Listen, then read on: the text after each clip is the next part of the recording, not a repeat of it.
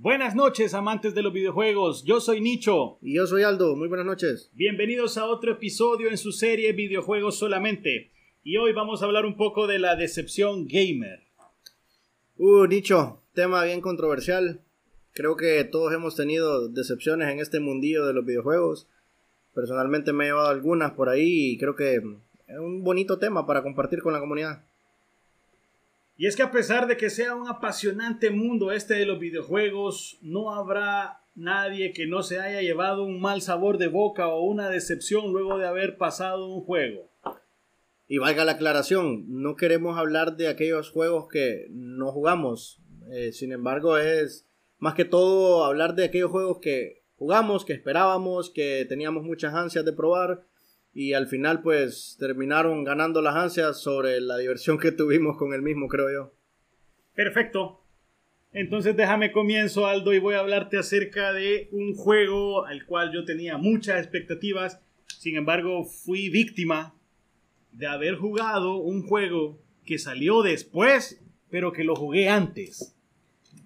Y te estoy hablando entonces del caso del Donkey Kong 64, lanzado en 1999 de la mano de Rare.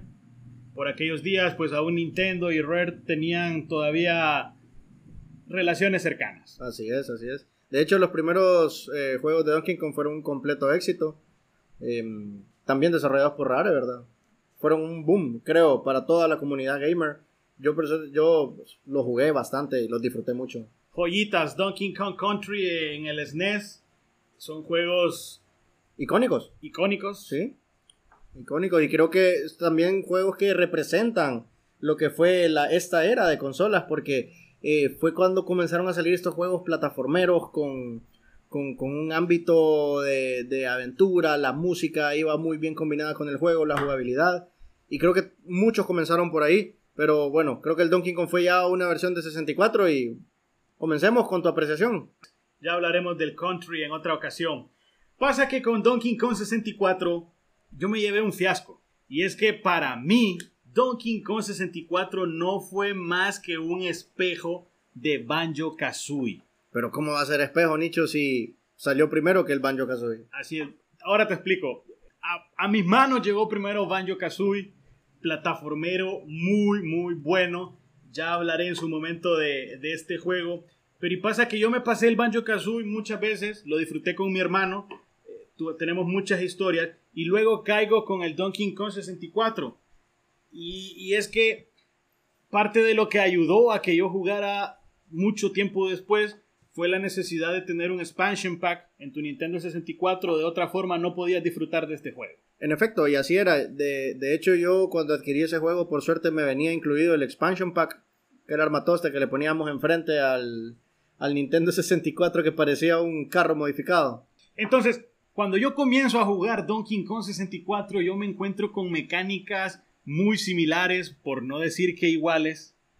Y es entonces donde a mí, a los 20 minutos del juego, a mí me perdió.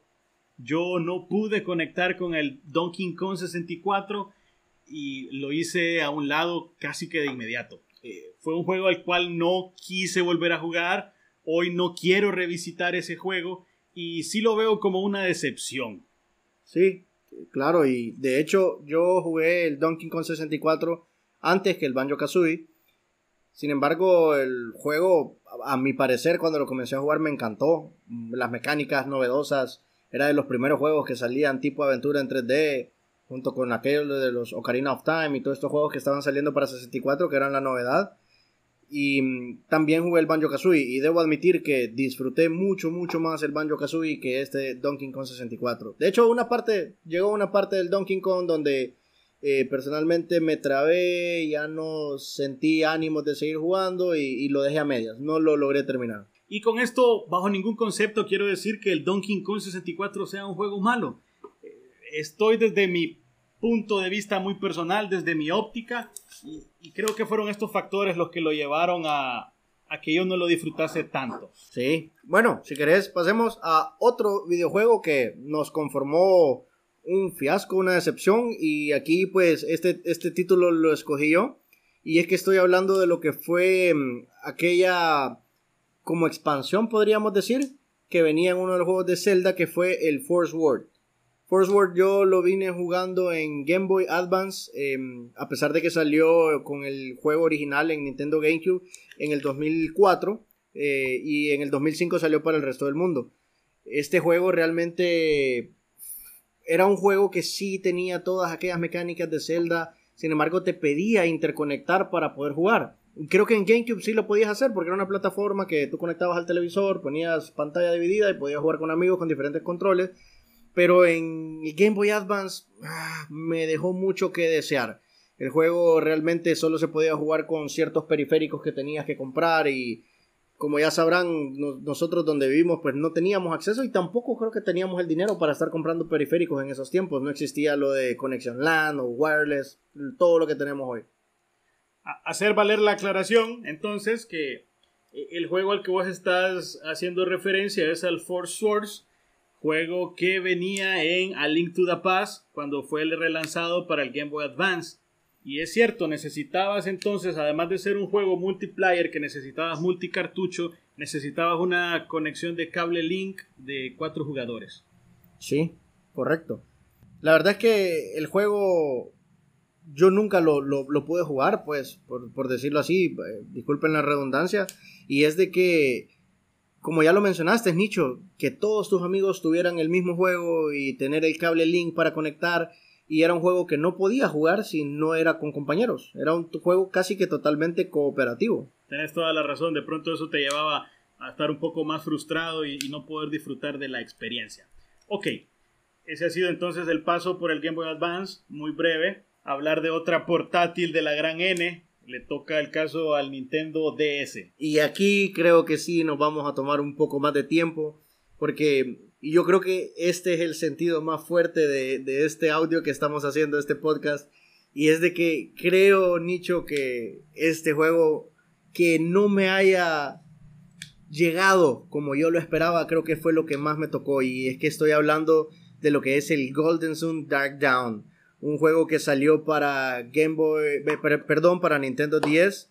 Fue lanzado en el 2010 por la compañía Camelot y es que te estoy hablando del Golden Sun 1 que salió para lo que es el Game Boy Advance. Y luego tuvimos el Golden Sun 2 también, que fue una joya. O sea, realmente fueron juegos que le metí una cantidad de horas increíble. Y cuando este juego lo anunciaron, yo creo que tenía un hype demasiado elevado. La jugabilidad se mantenía, se mantenían con gráficos mejorados, eh, venía una historia conectada, estabas jugando ya con los hijos de Isaac, si no mal recuerdo. Y lo terminé, el juego lo terminé, le di fin, pero honestamente creo que no, no fue la experiencia que yo esperaba y tampoco es un juego que volvería a jugar. Por decirlo, yo realmente estoy esperando que Nintendo vuelva a revivir estas joyas, aunque sea en un relanzamiento o en, sus, o en su plataforma que tiene actualmente en la Nintendo Switch del, con el servicio online que ponen de este tipo de juegos gratuitos. Y creo que lo volvería a jugar, lo que es el 1 y el 2 pero este juego mm, lo dudo mucho. Golden Sun Dark Down me causa tristeza realmente luego de que Nintendo nos presentara en el 2003 lo que fue el capítulo 2, eh, Golden Sun The Lost Age. Juego increíble, muy muy bueno. Si ustedes no lo han jugado, yo se los recomiendo. Por favor, es casi que obligatorio si ustedes están en esto de los videojuegos. 2003 y mencionabas que el Dark Down fue lanzado en el 2010. Tuvimos un silencio de esta IP casi que de 7 años. Recuerdo cuando se hizo el lanzamiento, se dieron las primeras noticias, yo me volví loco, realmente no podía creerlo. Teníamos una tercera entrega en la saga de, de este juego. Para el Nintendo DS yo tenía muchísimas expectativas tanto así, yo nunca tuve un Nintendo DS, pero eh, me prestaron una consola, me hice con una copia del juego, lo jugué de principio a fin, no te lo voy a negar, la emoción eh, no alcanzó las expectativas, no alcanzó el rating que lo hicieron los dos juegos anteriores en el Game Boy Advance. Sin embargo, por el elemento nostalgia, ¿no? Por, por, para que no me contaran qué había sido de este juego, lo, lo terminé. Sin embargo, siento que la utilización de recursos que Nintendo hizo en esta ocasión, pues, eh, estaba muy trillada. El hecho de estar jugando con los hijos de los personajes de entregas pasadas, pues desde ahí a mí ya me dejó con un poquito que desear. Y siento que también la transición de plataformas y, estos, estos gráficos, no sé si llamarlo 2.5D o 3D, creo que no le favorecieron mucho al Golden Sun Dark Down, que evidentemente no ha envejecido tan bien como los títulos de Game Boy Advance. Sí, correcto. Y recordemos de que, bueno, este juego era bastante el tema andar eh, atrapando a aquellas criaturas, los famosos Dijins, donde teníamos, bueno, los cuatro elementos, si mal no recuerdo, y aquellas combinaciones espectaculares que íbamos liberando con, con las batallas con los jefes, conseguíamos ciertas invocaciones que realmente eran un deleite para la vista en aquel Game Boy Advance. Eh, fue, fue algo muy épico tener la oportunidad de, de jugar estos títulos. Y cuando llega esta entrega, creo que todos estábamos esperando no lo mismo, pero estábamos esperando algo que realmente fuera innovador, que realmente le diera otro aire a la saga y, y no esta continuidad que siento que más que sumarle le restó valor. Y, si es una de las cosas que yo puedo criticar directamente del juego, Nicho, no sé si concordarás conmigo, es que este juego contaba con tres puntos de no retorno. Tres puntos donde si vos no habías conseguido los Dijins, si no habías conseguido las invocaciones, ya no las ibas a poder conseguir hasta finalizar el juego. Y el único juego que implementó esta mecánica, si no me equivoco, fue el primero. Eh, después de que pasabas la parte del desierto, creo que, creo que ahí te, te perdías un poco. Y, y bueno, yo realmente creo que, esa fue una de las cosas que más critiqué del videojuego. Y. ¿Qué más? Sin qué más decir realmente una decepción. Listo. Vamos entonces y pasamos al Nintendo GameCube. ¿Tendrás algún juego eh, con la consola? Bueno, Nicho, ahí creo que te voy a dejar mi triste, el triste comentario de la noche. Y es que yo lastimosamente no pude disfrutar de lo que fue esta consola. No tengo ningún comentario sobre ningún videojuego. Hay muchos títulos que quiero jugar de la GameCube que espero que Nintendo reviva en, esta generación con Nintendo Switch. No a 60 dólares, pero ojalá que lleguen, ojalá que lleguen. Bueno, pero cuéntame, cuéntame tu experiencia con juego de GameCube. Con el GameCube yo tuve muchísimos juegos buenos, muchísimos muy muy buenos, pero pues ese no es el tema que nos está acompañando el día de hoy y yo voy a hablar de manera enfática en The Legend of Zelda Ocarina of Time Master Quest. Que desde ya decirte que hacerte, que hacerte con una copia del Master Quest era toda una aventura, ya que este juego venía incluido en las primeras copias de The Legend of Zelda Wind Waker. Este era un bono para las personas que habían podido hacerse con, con una copia en la primera jornada. No obstante, pues me pude hacer con una copia de este lo disfruté, reviví el juego tal cual lo había hecho con el Nintendo 64, con la salvedad que Master Quest presentaba, vengo y cito, un desafío solo para maestros de The Legend of Zelda. Y aquí es donde te quería preguntar algo, Nicho. Yo realmente no tuve la oportunidad de jugar lo que fue el Master Quest. Mm, tú sabes que yo jugué mucho lo que fue el Ocarina of Time en varias ocasiones pero nunca lo pude jugar. De hecho, lo tuve en, en, el Game Boy 3DS cuando salió el remaster de Ocarina of Time y de hecho venía incluida la, la copia del Master Quest, pero no, no lo jugué. Honestamente no lo jugué. Y sí, hasta donde recuerdo que me contaste algún par de experiencias. Y, y, para los escuchas, resulta que este juego era como la combinación del anterior, pero con todas las mazmorras cambiadas, eh, acertijos diferentes, ya no encontrabas las cosas. Entonces creo que presentaba una experiencia del el mismo juego, pero con la salvedad de que no lo ibas a pasar con memoria muscular, como podemos decirlo. Dentro de las mazmorras estaban cambiado el lugar de las llaves y esto te presentaba un mayor desafío, ya que al haber jugado la versión original, pues nosotros ya casi que por default teníamos idea o nos hacíamos a la idea de dónde estaban las cosas y encontrarte con una mazmorra totalmente cambiada ya desde ahí presentaba un desafío. Pero eso no fue lo que me decepcionó, de hecho estuvo muy bueno poder revivir este juego desde otra perspectiva. Sin embargo, en algún momento, no sé por qué y, aún hoy día no lo sé, yo me esperé como recompensa por haberte pasado el Master Quest. ¿Un confite? no.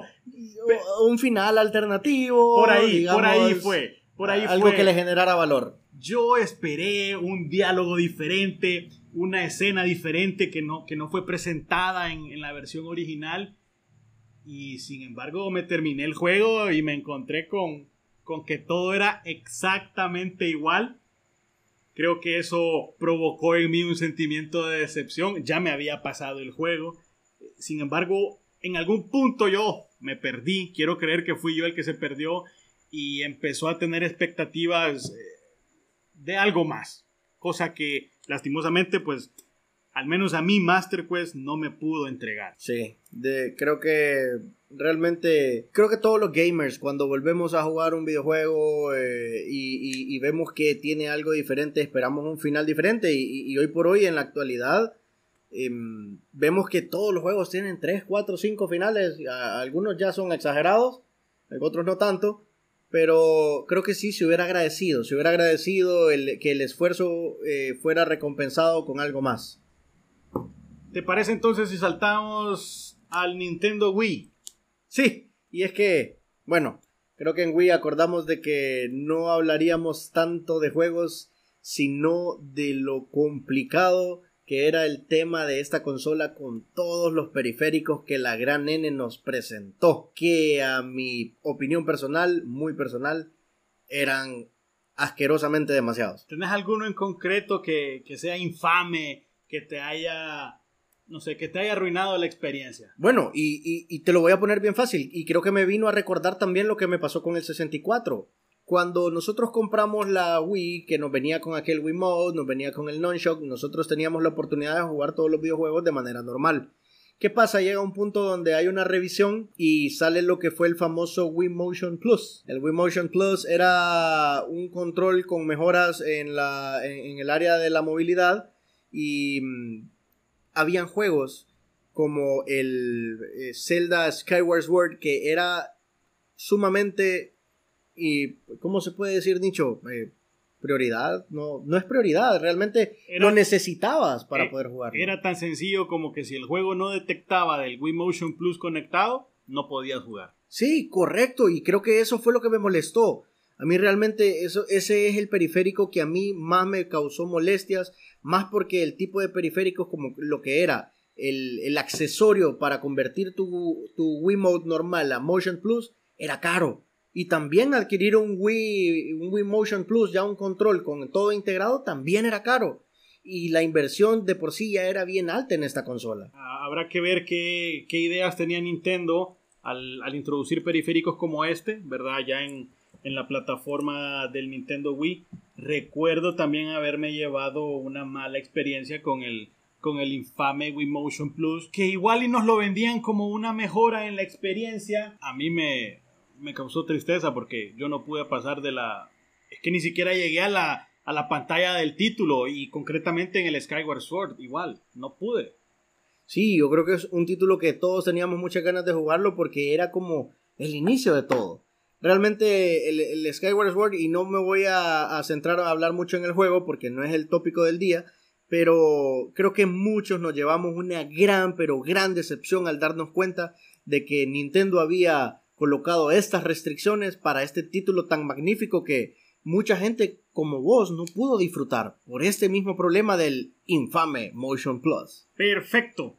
Vamos entonces a ponernos un poco más actual y vamos a hablar un poco del Xbox One algún juego que te haya causado alguna decepción, Aldo? Bueno, antes de pasar, creo que a estas consolas valga la aclaración de que, y, ya lo habíamos hablado, Nicho, antes de comenzar el podcast, de que mm, nosotros realmente creo que tuvimos una época donde nos perdimos un poco de los videojuegos, por eso no escucharán algún par de juegos ahí de entre el 2010 2015. Fue nuestra época de universidad, nuestra época de menos dinero. y, y, por ahí tal vez eh, esa época sí no, no, yo no experimenté jugar muchos videojuegos nuevos, por eso realmente esa época no te puedo decir, pero ya sí me doy el salto a lo que fue Xbox One y me voy a ir directamente a la decepción más grande que yo me he llevado en un videojuego en cuanto a expectativas. Y es de que no es de esperar que una compañía como BioWare nos diera una entrega mediocre, totalmente mediocre, poco optimizada y que fuera tan poco amigable con el usuario. Realmente era un juego donde no te podías conectar y es que estoy hablando directamente del Anthem. Anthem es un juego que nos presentaron en el E3 del 2016, si no me equivoco. Realmente no tengo el dato, corríjanme si me equivoco ahí. Pero este juego nos presentaba una jugabilidad con, aquellos exotrajes increíbles donde, donde el jugador pues utilizaba estos exotrajes para eh, conocer el mundo, eh, hacer misiones y habían este tipo de modalidad de raids como, como ya lo había presentado Destiny años anteriores pero con un tipo de juego más frenético, eh, más de acción, más directo a la, pelea y, con muchas habilidades. Creo que me llevé una de las peores decepciones, Nicho. Yo me preordené el juego. Preordené ese juego, Nicho. Pagué 60 dólares para comprar un juego que estaba roto. Entonces, creo que, creo que queda más que claro la decepción que yo me pude llevar con este videojuego. Atención, tenemos una víctima de la venta de humo. Compañías, por favor, recapaciten con lo que están haciendo. Así es, así es. Bueno, Nicho, y si querés, bueno, pasemos con, otro juego. Igual me voy a ir a, otro juego de Xbox One que también causó casi que la misma sensación que fue lo que, lo que conocemos como el Mafia 3. Mafia 3 fue una un videojuego secuela directa de lo que fueron los primeros Mafia, que fueron verdaderas joyas. Em, el Mafia 3 era un juego que producido por 2K Games y fue lanzado en 2016. Era también un juego que nos presentaba a, este mafioso que era venía del ejército y tenía que empezar a hacer misiones y favores para la familia de la mafia. Sin embargo, llega un punto del videojuego donde se convierte demasiado repetitivo. Ya una vez que juegas un par de horas te das cuenta de que las misiones son las mismas. Y prácticamente me recordó Nicho y, y, y, pucha, ¿qué más? Decirle lo siento porque no lo mencioné antes, pero el Assassin's Creed original para mí también fue un fiasco. Era un juego con un concepto muy bueno que comenzó de la peor manera. Era un juego donde tenías que hacer las mismas tres misiones para cumplir el objetivo y no lo puedo comparar con nada menos que este juego. Bueno, mencionarte que yo ninguno de esos dos juegos que mencionás los he jugado. Mafia 3 lo descarté casi que por defecto. No es el tipo o el género de juegos que me llamen la atención. Sí tengo que confesar que yo también me comí un poco del humo y del hype con, con el Anthem. Me pareció muy bueno lo, el previo que ellos presentaron, aun cuando se generó toda polémica y aún ya con el juego lanzado nos encontramos con un juego a medias muy muy malo. Qué pena por las personas que, que, que lo compraron más pena por los que lo preordenaron. Pero son cosas que, que, pasan no y lastimosamente pues sí fuimos víctima un poco del humo. Bueno Nicho ¿y qué te parece si entramos un poquito más a la polémica? entremos un poquito más a la polémica y ya casi por terminar y es que quiero hablar de lo que son juegos que han sido icónicos para la comunidad, pero que para ti y para mí no han representado nada. Tengo miedo, Aldo. Es como que si una tormenta de arena está a punto de, de caernos encima, pero creo también que es un punto muy muy válido mencionar alguna que otra franquicia muy muy reconocida y que de pronto pues a nosotros no nos terminó de, de gustar. Sí, si querés comienzo, Nicho, y, paso muy rápidamente por el tema, y es que no sé si me lo vas a creer, pero nunca he jugado un Final Fantasy. Nunca me han llamado la atención. Listo, aquí corto los próximos cinco minutos que vas a hablar de Final Fantasy. Yo lo edito y, y nada. No vamos a hablar mal de Final Fantasy. No, no se crean. Comentame, Aldo, ¿qué pasó con Final Fantasy? Bueno, Nicho, creo que mi experiencia con los juegos RPG eh, empezó temprano. Creo que ya hablamos de un par de juegos, lo que fueron los Golden Sun, hablamos de varios juegos que han sido RPG. Obviamente no son del mismo género como tal, pero son juegos RPG. Sin embargo, creo que yo traté de jugar un par de juegos de Final Fantasy, nunca me terminó de gustar la historia. Creo que la historia fue la que a mí no me, no me terminó de convencer. Jugué incluso el Final Fantasy Advance no sé si lo recuerdas, que fue un juego que presentaba unas mecánicas de juego diferentes, y siempre metiendo la historia en lo que fue el Game Boy Advance, pero tampoco, no, no, no pude. Realmente la historia no, no me. No, no, no logró convencerme de que era uno de los juegos que yo quería jugar. Y hasta el son de hoy sigue siendo así. De hecho, tengo descargado el Final Fantasy XV eh, pendiente para ver si lo juego y, y, espero que una vez que lo comience, pues logre encajarme en esta gran saga que hasta donde entiendo es maravillosa para todos sus fans. Pero por los momentos todavía no soy uno. Yo tengo una muy muy breve historia con, con un juego de Final Fantasy. Y es que vamos a regresar un poco a los, a los días del Nintendo DS. Para el Nintendo DS se lanzó Final Fantasy 3. Si lo recuerdo muy bien. Muy, muy bueno el juego. Dicho sea de paso, eh, lo jugué y lo terminé. Pero fui víctima de un troleo, creo. Y es que a pocos minutos de haber comenzado el juego, vos tenías la opción de subir a una montaña. Entrabas en el área y listo, empezabas a avanzar y avanzar y te topabas con un, con un Fénix, creo, no lo recuerdo muy bien. Y no, ándale, a, pelear con el Fénix. Creo que estuve una hora, una hora y media intentando pelear uno, uno a uno con el Fénix y decir que fallé miserablemente. Más adelante yo desistí, seguí con el juego vi que el juego no terminaba ahí. Había muchísimo más por explorar, muchísimo más que descubrir en el juego. Y eventualmente ya regresé con el nivel bien farmeado, con el equipo y, me, pude, me pude hacer con la batalla, pero sí estuve yo, recuerdo, una hora, hora y media, literal, estancado peleando con este mob que no podía pasar. Lo mismo me pasó con Final Fantasy XV. Juego muy, muy bueno. Desde ya se los digo. No solamente el apartado gráfico, creo que la historia es muy buena. Y pasa con Final Fantasy XV, que luego que reparas el carro y empezás con tu aventura, bueno, al menos así me pasó a mí, que de noche había un, había un mob en medio de la calle y no, casual, yo me bajo con todo mi party a querer pelear con el mob y ¡zas! Eran dos golpes y, y me partía, literal y volvemos a lo mismo. Recuerdo haber estado media hora, 45 minutos intentando derrotar al mob y, nada, fui víctima. Sí, bueno, de hecho he escuchado un par de historias del Final Fantasy XV de que por la noche es cuando salen los mobs más difíciles, si no me equivoco. Realmente no tengo la experiencia porque no lo he jugado. Y también escuché de que hay un mob gigante que es como una montaña de, de grande y, y hay una hazaña de unos jugadores que lograron de, derrotarlo, pero estuvieron como cuatro horas, cuatro o cinco horas, no lo sé. Es una locura. Yo personalmente nunca he tenido una batalla tan extensa con un jefe.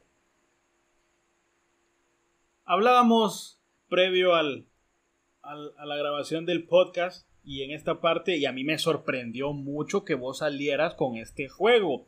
Y es que estoy hablando de Prince of Persia, Juego lanzado en el 2008 de la mano de Ubisoft. Sí. Contame, ¿qué, pasó con Prince of Persia? Sí, bueno, valga la aclaración. Estamos hablando del Prince of Persia que se lanzó en 2008 por la compañía de Ubisoft. Eh, era aquel juego que no era una secuela eh, de los antiguos Príncipes de Persia. Y creo, Nicho, que mi decepción me la llevo cuando me topo con un juego donde no pude conectar con los juegos anteriores.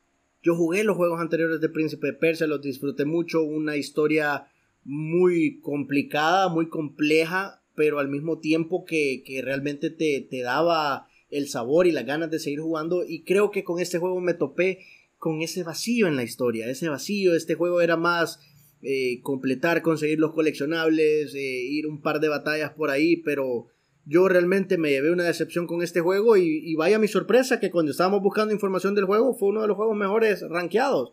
Pero no quita el hecho de que yo no lo haya disfrutado tanto. Hubieron muchísimos más jugadores que, también se llevaron esta experiencia un poco contraria. El juego es muy bueno. Yo me lo pasé, lo jugué.